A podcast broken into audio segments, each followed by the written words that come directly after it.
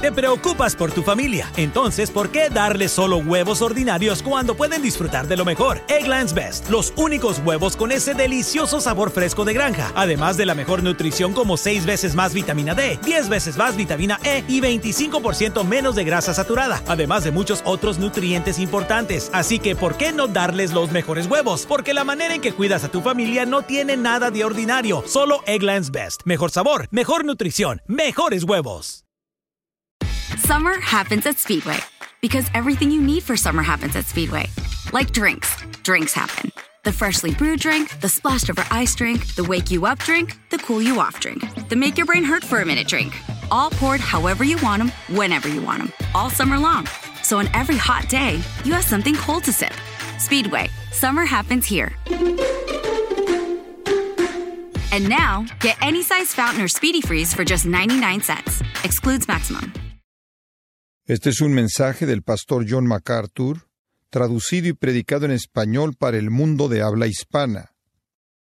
Como dije al principio de nuestra comunión en esta mañana, la cena del Señor creo yo que es el acto de adoración más maravilloso, más sagrado y más excepcional que la sangre de Jesucristo compró, que la iglesia de Jesucristo puede experimentar. Es sagrada en muchas maneras. Es sagrada porque es una memoria sagrada de la cruz. El pan habla de su cuerpo y la copa habla de su sangre y apuntan a la cruz en donde su cuerpo fue crucificado y su sangre fue derramada. Y entonces es sagrada debido a su memoria. Pero más que eso, la mesa del Señor es sagrada porque es una comunión presente con el Cristo viviente. Él se reúne con nosotros aquí. El apóstol Pablo dice la copa que bebemos y el pan que partimos no es el cuerpo y la sangre del Señor Jesucristo. Literalmente tenemos comunión con Él aquí. Y en tercer lugar es sagrado, creo yo, porque Jesús dijo en Lucas 22, 19 y 20, haced esto. Y entonces es sagrado porque es un acto de obediencia. Y la obediencia es algo sagrado y santo. Y entonces la mesa del Señor es especial. Vengo a la mesa del Señor con tanta frecuencia como puedo. Y con mucha frecuencia en mi propia vida tomo las cosas más comunes en mi mano y en mi corazón se vuelven símbolos del cuerpo y la sangre de Jesucristo. Y sin embargo, conforme pienso en esto, hay muchos cristianos quienes rara vez o nunca vienen a la mesa del Señor, así como hay muchos que nunca son obedientes en el bautismo. Y creo que mi enfoque siempre ha sido, bueno, quizás simplemente son ignorantes, no entienden la importancia de la mesa del Señor o no entienden la importancia del bautismo, no saben lo que es dar un testimonio público en obediencia al acto del bautismo. No saben lo que es tener comunión con Jesucristo y el cuerpo y celebrar la cruz. Simplemente son ignorantes. Y creo que también me he dicho a mí mismo, quizás simplemente son desobedientes, quizás simplemente están actuando carnalmente. Pero después, últimamente, he estado pensando en algo más, y este es el mensaje que le quiero compartir esta mañana. Últimamente he estado pensando en que si alguien no tiene deseo de dar testimonio en el bautismo, y si alguien no tiene comunión en la mesa del Señor, quizás no es que es un cristiano débil, quizás es que no es cristiano en absoluto. Podrían pensar que lo son, pero no lo son. ¿Qué hay acerca de usted? ¿Es usted un cristiano? Dice usted, bueno, soy cristiano. Yo creo. Yo tomé una decisión por Cristo y créame, hay muchas personas que apuntan al pasado para verificar el cristianismo o para verificar la situación en la Biblia nunca apunta al pasado. La Biblia nunca habla de una decisión en el pasado. ¿Realmente es usted cristiano? Dice usted, bueno, yo vine a Jesús, yo invité a Jesús a mi vida. ¿Es eso suficiente? Permítame mostrarle algo. Todos sabemos que en 1 Corintios capítulo 11 habla de la comunión. Permítame recordarle brevemente lo que dice. 1 Corintios capítulo 11 en el versículo 27. De manera que el que comiere de este pan y bebiere de esta copa del Señor indignamente, será culpado del cuerpo y de la sangre del Señor. Ahora eso es bastante fuerte. Le voy a decir una cosa. ¿Sabe lo que es peor que nunca venir a la mesa del Señor? Venir a la mesa del Señor cuando usted no merece estar ahí. Eso es peor. Porque hacer eso es comer y beber indignamente y ser culpado del cuerpo y de la sangre del Señor. Y entonces el versículo 28 dice, Por tanto, cada uno de vosotros examines a sí mismo y coma así del pan y beba de la copa, porque el que come y bebe indignamente come y bebe juicio para sí. Es muy serio venir a la mesa del Señor. Es serio el hecho de que un creyente venga a la mesa del Señor mientras que está entreteniendo el pecado en su vida. Es serio que un cristiano venga a la mesa del Señor cuando no se arrepiente de todo y desea sobre cualquier otra cosa la justicia y la santidad y se vuelve de cualquier pecado conocido. Es serio. Pero lo que es inclusive más serio es venir a la mesa del Señor y beber indignamente porque usted no es cristiano en absoluto. Pablo llama a examinarnos en otro pasaje y quiero que observe esto. Está en el último capítulo de Segunda de Corintios, capítulo 13, versículo 5, y quiero que observe lo que dice. Segunda de Corintios 13, 5, solo la primera oración. Examinaos a vosotros mismos si estáis en la fe. Pruébelo. Eso es lo que está diciendo. Pruébense ustedes mismos. Usted le dice a alguien, ¿es usted cristiano? Sí. ¿En qué se basa eso? Bueno, hace tantos años atrás tomé una decisión. Eso no significa nada. La Biblia nunca verifica la salvación de alguien en base al pasado. Siempre es en base al presente. Y si usted no tiene la prueba evidente de la salvación real en su vida ahora, hay una posibilidad muy real de que usted no es cristiano en absoluto, sin importar lo que sucedió en el pasado. Así que examínese usted mismo para ver si usted está en la fe. Pruébese a sí mismo. Dice usted, John, ¿cómo hago eso? ¿Cómo sé si realmente soy cristiano? Yo, yo creo. Quizás inclusive fue bautizado.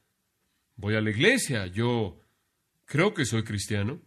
Acompáñeme a Mateo capítulo 5 y descubrámoslo. Cuando Jesús había llegado a la escena, los judíos ya habían decidido en qué consistía el vivir de manera correcta. Ya habían diseñado su propio código, ya habían desarrollado su propio sistema. Y ellos habían establecido de manera precisa lo que era ser santo y todo era externo, todo era justicia personal y obras.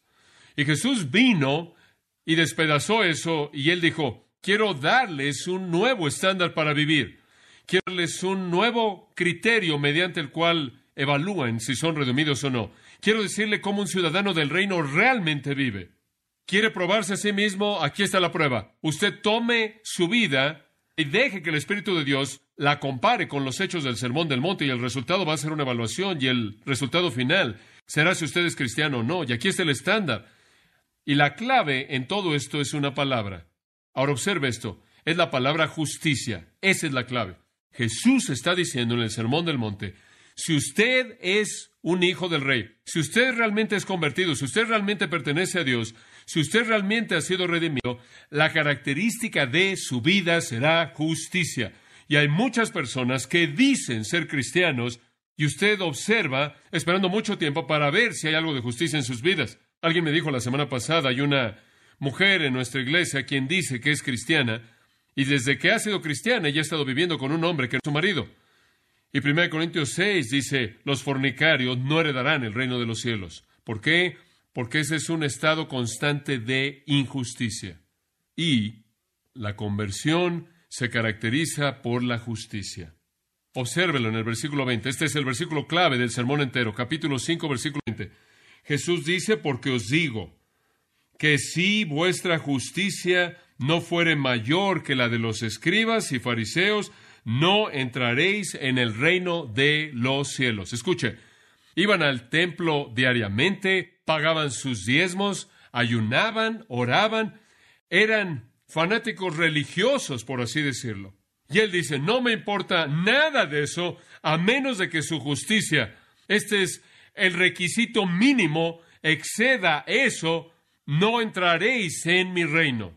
Como puede ver, la justicia es el sine qua non. La justicia es el meollo. La justicia es aquello que nos aparta como convertidos. Y la justicia es simplemente una palabra larga para vivir de manera correcta. Vivir bajo los estándares de Dios, vivir a la luz de la definición de Dios. En 2 Timoteo capítulo 2, versículo 19 dice, el Señor conoce a los que son suyos. ¿Y quiénes son? Son aquellos que invocan el nombre de Cristo y se apartan de iniquidad. En Tito, capítulo 1, en el versículo 16, él dice, algunos profesan conocer a Dios, pero en sus obras lo niegan. porque son abominables y desobedientes. En otras palabras, la profesión no significa nada a menos de que haya obediencia ahí, a menos de que haya justicia, a menos de que haya santidad, a menos de que haya un apartarse de la iniquidad. Dios tiene todo derecho de esperar eso. Y oí a una persona decir el otro día, y él estaba predicando, y él dijo, ¿no es maravilloso que usted puede venir a Jesucristo y no tiene que cambiar nada por fuera o por dentro? Esa es una mentira que viene del infierno. Más vale que haya una transformación. En 2 Corintios 5:17 es resumido. Si alguno está en Cristo, ¿es una qué? Nueva criatura es, las cosas viejas pasaron, y aquí todas son hechas nuevas. Primera de Juan, capítulo 1, versículo 9, dice los cristianos constantemente están confesando sus pecados. Ser justo en ese sentido, justicia práctica, no significa que usted nunca peca, significa que usted enfrenta su pecado cuando lo hace, lo confiesa y se vuelve del pecado y se arrepiente del mismo y lo menosprecia y lo odia. Usted no lo ama. Significa en el capítulo 2, Juan dice, si realmente me aman, van a guardar mis mandamientos. En esto sabemos que le conocemos cuando hacemos lo que Él nos manda. Además, en el capítulo 2, Él dice, un verdadero creyente será el que ama a su hermano, el que odia, el que aborrece a su hermano está en tinieblas a una hora. Además, Él dice, si algún ama al mundo, el amor del Padre no está en él. Y Santiago lo dijo de esta manera. ¿No veis que la amistad con el mundo es enemistad contra Dios? Oh, almas adúlteras, ¿no pueden ser amigos del mundo y amigos de Dios? Además, en el capítulo 3, él dice, el que es nacido de Dios no comete, no continúa cometiendo pecado. Él no puede, porque una nueva simiente está en él y él no puede continuar cometiendo pecado. Ahora, ¿qué estoy diciendo? Estoy diciendo esto. Dios dice que si usted realmente es salvo, habrá justicia, habrá santidad, habrá un nuevo enfoque a la vida. Tendrá pecado, sí, pero verá una frecuencia decreciente de pecado y cuando el pecado aparece, lo va a menospreciar y lo va a odiar, como Pablo lo odió en Romanos 7, y lo va a confesar y se va a volver del mismo y se va a arrepentir del mismo y va a tener hambre y va a tener sed por aquello que es lo correcto y va a obedecer, va a amar a su hermano y va a odiar el sistema maligno del mundo. Así es, si usted realmente es salvo, usted no puede decir, bueno, soy cristiano y puede continuar bailando un vals por el mismo camino antiguo en el que he estado. Pruébelo. Dice que es cristiano, pruébelo. Me imagino que ya no estoy contento con decir que si usted dice que es cristiano, usted debe serlo. Y si usted tomó una decisión en algún lugar, en una reunión, en alguna conferencia, y caminó por un pasillo y entró en algún cuarto y alguien lo hizo atravesar por unos pasos en un pequeño libro, lo que sea, o lo que sea está bien, no creo que ni siquiera ese es el criterio bíblico de la salvación. El criterio bíblico de la salvación es en este momento cómo es su vida ahora. Y créanme, amados, si digo esto con un dolor en mi corazón, estoy seguro que hay muchas personas, y digo que hay muchas personas en Grace Church que no son cristianos. No sabemos eso y quizás ellos ni siquiera están dispuestos a enfrentarlo. Dice usted, ¿cuáles son los estándares? Veamos Mateo capítulo 5 al 7. Ahora quiero que vean el criterio. Jesús se siente y nos enseña los principios de vivir en su reino. Y aquí es donde comienza. Bienaventurados los pobres en espíritu, versículo 3, porque de ellos es el reino de los cielos. Y el griego enfático es indicado aquí. Solo de ellos, únicamente de ellos, de nadie más más que de ellos. En otras palabras, los únicos que entran al reino son aquellos que están quebrantados en su espíritu, aquellos que enfrentan su bancarrota espiritual, aquellos que se ven a sí mismos como pecadores, aquellos que saben que por dentro no pueden traerle nada a Dios, están azotados por su pobreza en términos de su propio espíritu, no tienen nada en qué depender, no tienen esperanza para sí mismos, pobres en espíritu. Y el resultado es, en el versículo 4, ellos lloran y de nuevo enfáticamente, y solo ellos serán consolados. Las únicas personas que reciben salvación, dice él, las únicas personas que llegan a entrar a su reino son las personas que están quebrantadas por su pecado y que lloran por su pecado. Y después en el versículo 5 son personas que están aplastadas y llevadas a ser mansas. Solo ellas heredan la tierra, solo ellas son los ciudadanos del reino.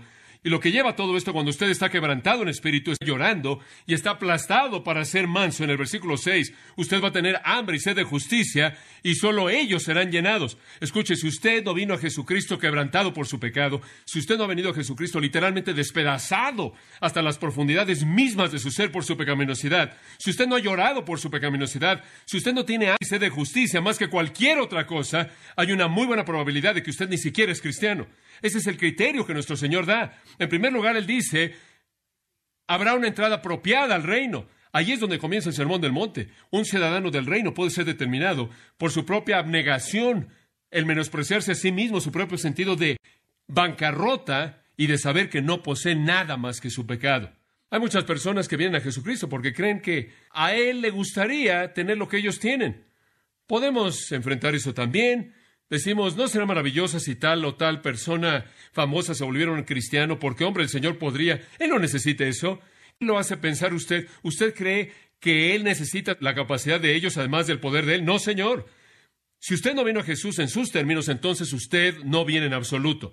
Y sus términos son quebrantamiento, llorar, mansedumbre y tener hambre y sed de justicia. ¿Y quiénes son estos ciudadanos del reino? Versículo 7. Son los misericordiosos, son los puros de corazón, son los pacificadores, son los perseguidos, son los que son menospreciados. ¿Y quiere saber una cosa? Si usted viene a Jesucristo, quebrantado, contrito, llorando, teniendo hambre y sed de justicia, y por cierto, esa es la única manera en la que usted puede venir. No creo que nadie es un cristiano si no se arrepiente de su pecado. Usted pudo haber tomado una decisión hace años atrás. Esa no fue su salvación, involucró esto. Y años más tarde quizás usted regresó al Señor quebrantado por su pecado. Ese es el momento en el que se volvió real. Ese es el momento en el que usted entró en el reino. Y usted va a vivir de esa manera el resto de su vida, amando la justicia y odiando el pecado. Una de las características de un cristiano es que cuando peca, menosprecia eso, lo odia, no es lo que quiere, es el pecado en él, es el pecado en él lo que hace eso y lo odia. Y cuando usted viene en esos términos, el Señor lo hace misericordioso, lo hace puro de corazón y un pacificador. Y usted trata de vivir así en el mundo y nunca podrán soportarlo usted. Y entonces, ¿qué sucede? En el versículo 10, es perseguido, versículo 11, es calumniado. Usted enfrenta todo tipo de cosas en contra de usted. Usted es menospreciado se va a decir todo tipo de cosas de usted de manera falsa. Pero eso está bien. Esté contento. ¿Por qué? Esté feliz. ¿Por qué? Porque usted es un ciudadano del reino. Ahora, lo primero que quiero que vea entonces es que si usted realmente es cristiano, usted viene en esos términos llorando por el pecado. Ahora, lo segundo acerca de esto, examínese a usted mismo. Si usted no es cristiano, no solo la entrada al reino va a ser en esta condición, sino que su testimonio también será diferente. Y ahí es a donde entra en el versículo 13 vosotros sois la sal de la tierra y después en el versículo 14, vosotros sois la luz del mundo. Ahora escucha lo que voy a decir. Si usted realmente es cristiano, su testimonio va a ser claramente distinguible del resto del mundo. Eso es lo que está diciendo. Como puede ver, el mundo es como carne que está en estado de putrefacción. Está pudriéndose. Y usted sabe que la sal es un preservador. Y estamos aquí en el mundo para preservar la decadencia y la destrucción del mundo. Esa es la razón por la que la tribulación es tan horrible cuando la iglesia ya no está y la sal es quitada. Y estamos aquí para preservar esto y somos distintos del mundo. Somos una agencia preservadora en medio de una civilización decadente y que está en estado de putrefacción. Y debemos ser una luz que está colocada en un monte, y debemos ser sal que tiene sabor. En otras palabras, Él está diciendo, no solo si tú eres cristiano, vienes por el camino correcto, sino que vas a tener un testimonio que es distinguible, que es identificable de manera clara del resto del mundo. ¿Qué acerca de su testimonio? Es muy evidente a la gente que le rodea que usted es diferente o hace lo que todo mundo hace. ¿Está en el flujo de la vida con el resto de la gente? Cuando usted se volvió un cristiano, ¿cambió las cosas en su vida? Si no fue así, entonces no pasó nada. No pasó. Nuestro Señor avanza. Él dice otra cosa que caracteriza a alguien como su hijo del reino, y es la obediencia. Versículo 17. No penséis que he venido para abrogar la ley. ¿Piensan que he venido a hacer un lado a los profetas? No, sino a cumplirlos. De hecho, ni una jota ni una tilde pasará de la ley y os digo que cualquiera que quebrante el más pequeño de estos mandamientos, y así enseña a los hombres, muy pequeño será llamado en el reino de los cielos, pero el que los haga y los enseñe, él mismo será llamado grande en el reino de los cielos. Y entonces él procede a decir que su justicia más vale que exceda la de los escribas y los fariseos. El punto es este. Si usted verdaderamente es salvo, será obediente, será obediente. Habrá actos de obediencia. La ley de Dios será algo que usted anhela. De nuevo, Romanos 7. Pablo anhelaba hacer la ley de Dios. Él tenía hambre de la ley de Dios. Él se deleitaba en la ley de Dios. Él amaba la ley de Dios. Aunque el pecado siempre estaba jalándolo a él. Entonces examínese usted mismo. ¿Realmente es salvo? ¿Entró llorando por su pecado? ¿Entró quebrantado por su corazón maligno? Examínese a usted mismo. De manera evidente, se puede identificar como diferente del resto del mundo, examínese a sí mismo. ¿Está obedeciendo a Dios? ¿Es la gran hambre de su corazón hacer lo que es la voluntad de Él? Y Él da un paso más hacia adelante. Si usted realmente se ha convertido, va a pensar de manera diferente. Eso es correcto. Él habla de pensar de manera correcta en el versículo 21 y en adelante. Como puede ver, los judíos hacían lo de afuera. Ellos simplemente no podían hacerlo de adentro. Y entonces el Señor les dice, han oído que no deben matar, y el que mate estará en peligro de juicio. Pero él les dice, quiero dar un paso más hacia adelante y llevarlo adentro y decir que ni siquiera deben tener malos pensamientos en su corazón en contra de alguien. En otras palabras, un hijo de mi reino no es alguien quien no asesina, es alguien que por dentro en su corazón no desea lastimar a nadie y Él empuja todo hacia adentro. Si usted realmente es un hijo del reino, usted va a tener un corazón diferente. Ezequiel 36, el Señor dice, cuando son redimidos, Él quita el corazón de piedra, el corazón de obstinación, y Él coloca un corazón de carne, un corazón nuevo. Y además Él dice en el versículo 27, ustedes oyeron que no deben cometer adulterio, pero permítanme dentro, ni siquiera quieren desear hacerlo. No deben ver a alguien de esa manera, no deben pensar en ese pensamiento. En otras palabras, un ciudadano del reino es diferente. Y cuando alguien dice, bueno, soy cristiano, simplemente tengo problemas en esa área, y ellos continúan siendo un adúltero, continúan siendo un fornicario, o continúan siendo un homosexual, o continúan en algún tipo de cosa así. Y siempre voy a 1 Corintios 6 y digo, ese tipo de personas no heredarán el reino de los cielos. Usted no vino a Cristo en sus términos, vino en los suyos, y eso no es suficiente. Hasta que esté quebrantado y despedazado por esas cosas, hasta que usted llore y entre arrastrándose a su reino llorando por justicia, usted nunca conocerá lo que es la verdadera redención. Además de pensar de manera correcta, él dice, si realmente eres un hijo del reino, vas a tener las palabras correctas. No solo pensar de manera correcta, sino hablar de manera correcta. Y en el versículo 33 él habla de eso. Él procede a hablar del perjurio y acerca de jurar y acerca de su comunicación debe ser sí, sí, no, no. En otras palabras, va a salir lo correcto, porque de la abundancia del corazón que habla la boca. Y entonces nuestro Señor está diciendo, si tu vida está establecida, está dirigida a tener hambre y sed de justicia, resultará en obediencia. Y la obediencia significa que usted tiene que pensar de manera correcta y cuando usted abre la boca, las palabras correctas van a salir. Y cuando usted actúa, versículo 38, van a seguir las obras correctas. Eso va a ser el resultado. Usted no se va a vengar, sino que más bien va a ser amable y si alguien le pide uno, le va a dar dos y en el versículo 43 va a amar a su prójimo y después más adelante inclusive va a amar a su enemigo, inclusive va a amar a los publicanos. De hecho, en el versículo 48 él dice, esta es la idea entera, sean como Dios, él ama a sus enemigos. ¿Ve el punto? Pruébese a usted mismo. No me diga que usted es cristiano porque hace cinco años atrás usted caminó por un pasillo. No me diga que es cristiano porque una vez firmó una tarjeta. No trate de decirle a Dios que es cristiano porque pasó al frente en una reunión, porque entró al cuarto de oración, porque habló con un consejero. Y no se diga usted mismo que es cristiano porque algún consejero le dijo que era cristiano, porque él tampoco sabía. Lo peor que usted le puede decir a alguien es hablarles de Cristo y cuando han hecho una oración y han invitado verbalmente a Cristo a su vida, sentarse ahí y asegurarles que realmente son salvos, porque usted no tiene idea si lo son. Esa es la obra del Espíritu Santo. Él es el que concede certeza y Él la concede por el testimonio interno, Romanos 8, y por la muestra externa de obras que lo prueban, porque la fe sin obras está que muerta. Y sabe una cosa, uno de los legados que hemos recibido del tipo de evangelismo que se ha llevado a cabo en nuestro país es que creemos que la salvación está ligada a una decisión, pero la certeza de salvación no tiene nada que ver con la decisión en el pasado tiene que ver con lo que está pasando en el presente, en la actualidad. Jesús lo expresó de esta manera en Juan 8. Si continúan en mi palabra, entonces serán mis discípulos verdaderos. Siempre hay continuación, siempre es tiempo presente. Entonces nuestro Señor dice, si realmente eres un hijo de Dios, vas a entrar por el camino correcto, llorando por tu pecado y tu vida es totalmente diferente, distinguible de la del mundo. Y eres caracterizado por la obediencia, por pensar de manera correcta, por hablar de manera correcta, por hacer lo correcto. Y Él avanza. Motivos correctos, el tipo correcto de expresión religiosa, el tipo correcto de adoración, lo podremos llamar. Cuando usted adora a Dios en el capítulo 6 es real, no es como los farsantes que tocan una trompeta y vienen y oran para hacer un desfile. Los hipócritas cuya religión es falsa. La de ustedes es real y ustedes oran lo correcto. Ustedes oran, Padre nuestro que estás en el cielo, santificado sea tu nombre. Él está diciendo, si algo realmente ha cambiado en tu vida, tu religión no es falsa, es real. Tus oraciones no son como las oraciones de los farsantes, son oraciones reales. Y su ayuno no es como el ayuno del despliegue público, es el ayuno del closet del que nadie sabe.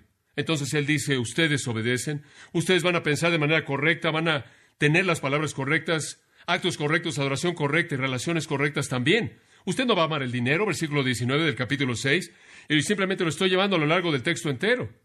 Él dice, no se van a hacer para ustedes tesoros en la tierra, no van a atorarse en servir al dinero porque usted no puede servir a Dios y al dinero. No diga usted que es un siervo de Dios cuando su vida entera está amarrada, está enfocada en obtener dinero. Ambos, esas dos metas son incompatibles. Usted está tratando de ser un amigo del mundo y un amigo de Dios y usted no puede. Si usted es un amigo del mundo, usted es el enemigo de Dios. Si usted ama al mundo, el amor del Padre no está en usted. Él está diciendo, los ciudadanos de mi reino tienen una relación correcta con el dinero. Después, en el versículo 25 al 34, él dice en el capítulo 6, ellos tienen una relación correcta con las cosas materiales. No siempre están preocupados por lo que van a vestir, por lo que van a comer o dónde van a dormir, porque ellos saben que Dios va a encargarse de eso. Dios se encarga de todo eso. Versículo 31. ¿Por qué van a estar afanados diciendo qué comeremos o qué beberemos o qué vestiremos? Eso es lo que los paganos, los gentiles buscan. Si eres un hijo de mi reino, tú sabes que Dios Padre se encarga de eso. Y entonces tienes una relación correcta con el dinero y con las cosas materiales, e inclusive vas a tener una relación correcta con la gente, dice el capítulo 7. No vas a estar por todos lados juzgando de manera equivocada a la gente. No vas a estar por todos lados tratando de hacerte el piadoso cuando tienes problemas en tu propia vida.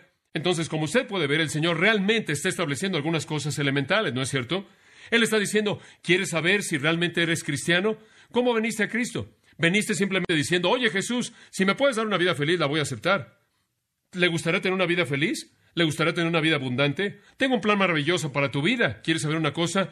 Dios tiene un plan terrible, horrendo, para su vida fuera de Cristo y usted solo viene a Él en sus términos, no los suyos. Entonces, usted viene dado contrito, despedazado por su pecaminosidad, y Él lo cambia inmediatamente y le da un nuevo corazón y usted es diferente. Usted se convierte en la sal y en la luz y está en un monte y el mundo lo puede ver y entonces se puede distinguir si realmente usted es cristiano y su vida se caracteriza por un hambre de justicia, lo cual significa que usted va a querer obedecer más que cualquier otra cosa. Y eso va a resultar en pensar de manera correcta y hablar de manera correcta y actuar de manera correcta y tener un tipo de adoración correcta y un tipo de relaciones correctas. Y sabe una cosa, inmediatamente alguien va a decir, bueno, ¿quién puede llegar a vivir así? Muy bien, me da gusto que usted llegó a ese punto, porque no puede. ¿Quiere saber una cosa? Todo eso es imposible. Se lo puedo ilustrar al ver Mateo 19. Mateo 19, versículo 23. Jesús le acaba de hablar al joven rico. Le dijo que vendiera todo lo que tenía, se lo diera a los pobres y después viniera y lo siguiera. Y el rico amó su dinero más de lo que él amó a Jesús y entonces él tomó su dinero y se fue. Ahora observe lo que Jesús dice. De cierto os digo que un hombre rico difícilmente entrará al reino de los cielos. Y de nuevo os vuelvo a decir, ahora escuche esta afirmación. Es más fácil que un camello entre por el ojo de una aguja que un hombre entre al reino de Dios. Ahora, permítame hacerle una pregunta. ¿Puede un camello entrar al ojo de una aguja? Dice usted, bueno, no entiendes. Esa es la puerta de la aguja. No, esa no es la puerta de la aguja. Eso es exactamente lo que significa. Es más fácil que un camello entre por el ojo de una aguja que un hombre rico se salve. Dice usted, eso es imposible. Eso es exactamente lo que el Señor quería que usted concluyera. Versículo 25. Cuando los discípulos lo oyeron, estaban excesivamente sorprendidos. Ahora, si él hubiera estado hablando de una puerta de la aguja, ellos no habrían estado sorprendidos y ellos dijeron, ¿quién entonces puede ser salvo? Ellos sabían que él estaba diciendo que un hombre rico no puede ser salvo. Eso es lo que él estaba diciendo. Jesús los vio y les dijo, creo que ustedes entendieron el mensaje, hombres. Para los hombres esto es que imposible. Con Dios todas las cosas son posibles. ¿Qué estaba diciendo? Simplemente esto, el estándar es imposible. Nadie en ningún momento jamás puede ser salvo, pero con Dios es posible. ¿Ve usted lo que está tratando de decir? No tenemos los recursos por nosotros mismos, no podemos hacerlo. Y esa es la razón por la que usted tiene que estar listo para quitarse de todo el equipaje que trae y arrojarse en la misericordia de Dios. Y el hombre rico no estaba dispuesto a hacerlo. Él estaba dispuesto a subirse al vagón religioso cargando su equipaje del materialismo y él no se podía subir con eso. Es como tratar de entrar por el ojo de una aguja con un camello. Imposible. Ese es el punto. La única manera en la que alguien llega a entrar al reino es cuando se da cuenta de que no puede. Y se despoja de todo hasta quedar desnudo. Y regresa a Mateo 5.3, quebrantado en espíritu y llorando y teniendo hambre y sed de justicia, lo cual es absolutamente imposible que él llegue a alcanzarlo. Dice usted, bueno, pero la mayoría de la gente no quiere cumplir con esas condiciones. Tiene razón. La mayoría de la gente quiere irse al cielo a su manera. Y quieren irse con todas sus cosas. Son como un hombre que se fue a un viaje con cuatro bolsas. Aquí está la mundanalidad, el pecado Satanás y sí mismos. Y se van a meter. Y están diciendo, Jesús, quiero la felicidad que me vas a dar. Quiero escapar del infierno. Aquí vengo. Hay un camino, por cierto, para ellos. Regresa a Mateo 7.13 y permítame mostrárselo. Mateo 7.13. Como puede ver los discípulos en este momento, junto con la multitud, probablemente están diciéndose a sí mismos, hombre, con este tipo de estándares, ¿quién llega a entrar? ¿Quién se salva? ¿Quién califica? Escuche esto.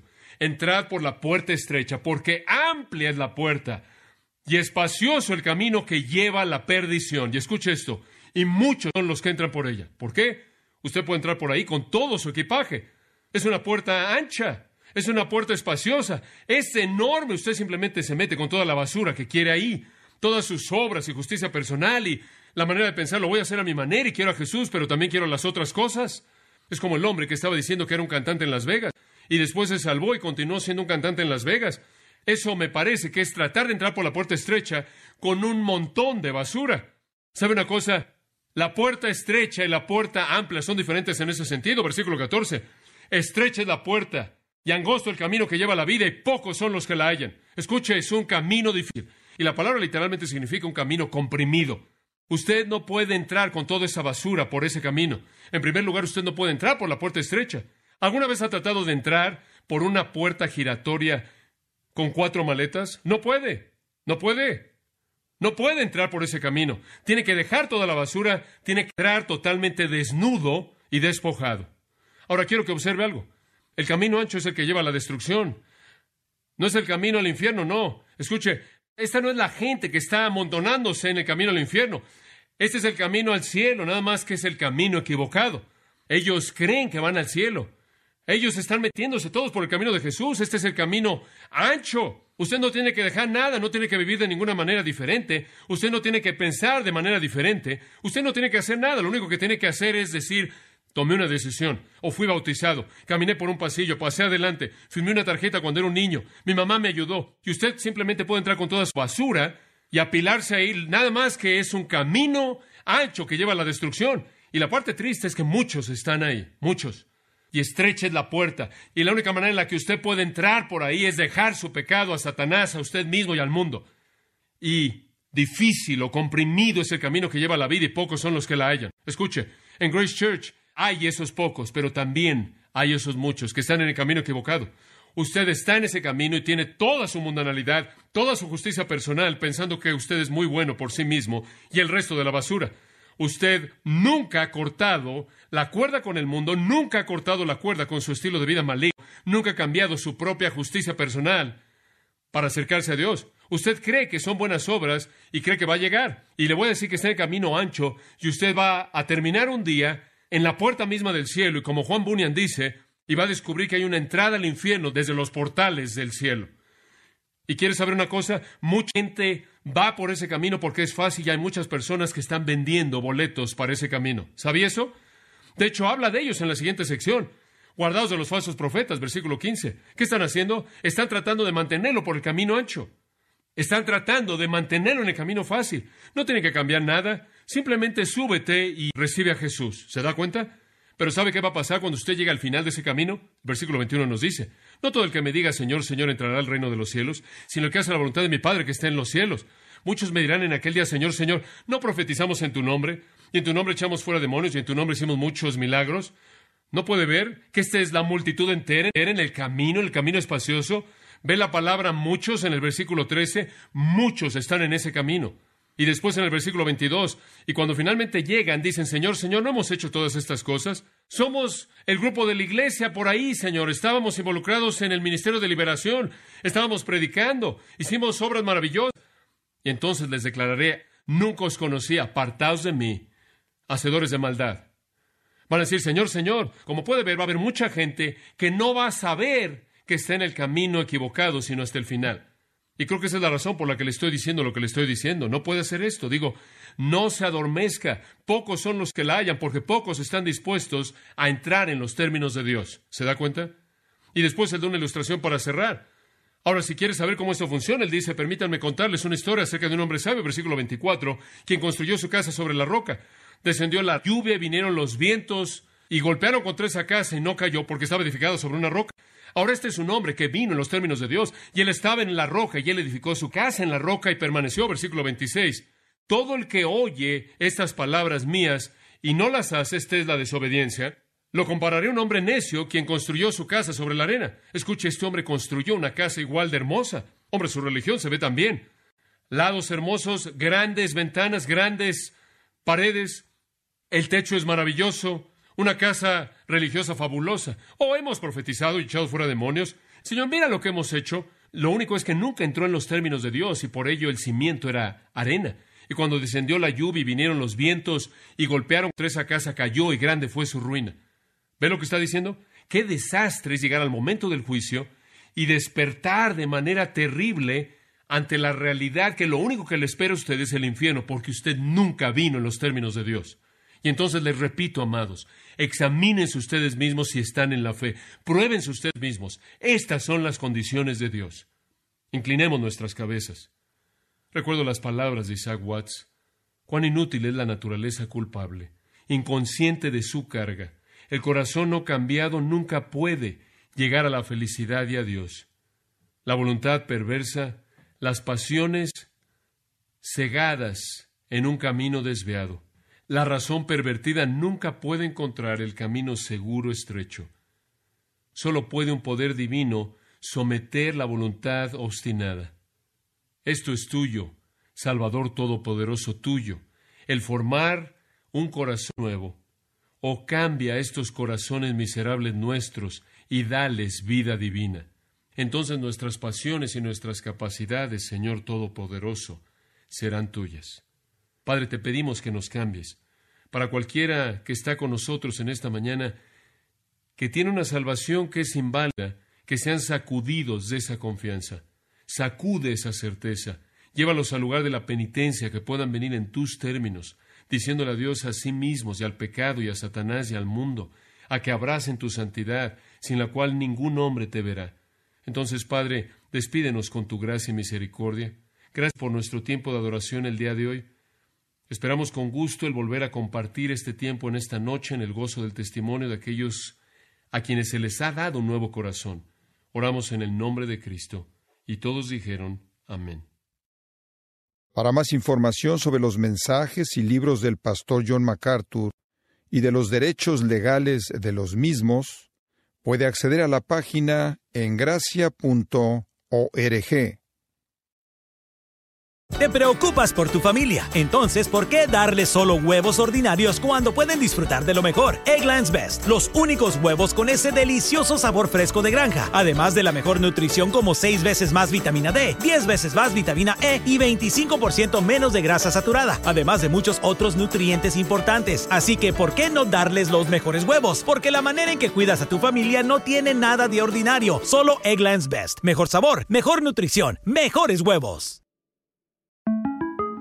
Para celebrar los precios sorprendentemente bajos de State Farm, le dimos una letra sorprendente a esta canción. Sorprendente, State Farm es. Con esos precios tan bajos, ahorro mes a mes. Sorprendente, State Farm es. Yo quiero esos precios bajos, ahorrar es un placer. Como un buen vecino, State Farm está ahí.